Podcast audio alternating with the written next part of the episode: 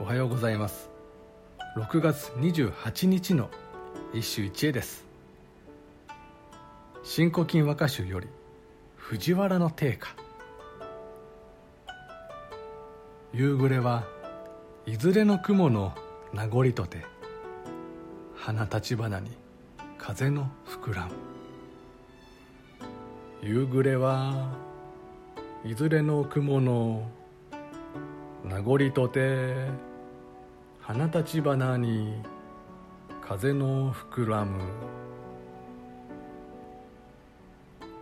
夕暮れはどの雲を吹いた風の名残というので花立ち花はこんなにも懐かしく香るのだろう。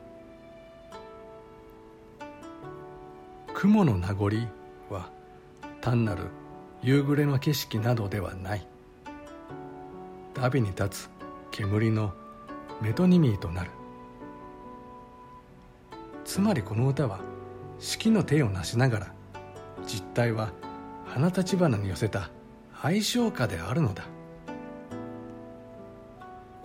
煙が下燃え由来であれば恋の可能性もあるが食夕暮れによってやはり弔いの叙情に決する。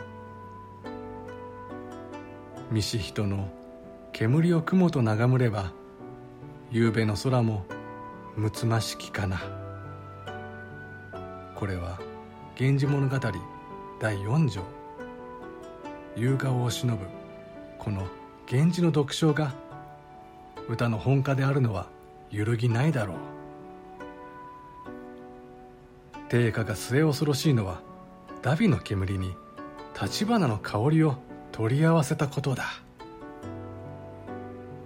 この常識を超えた発想力こそ天才と凡人を区別する。今日の歌は若き定家の壮大な科学実験の一つである。以上今日も素晴らしい歌に出会いました。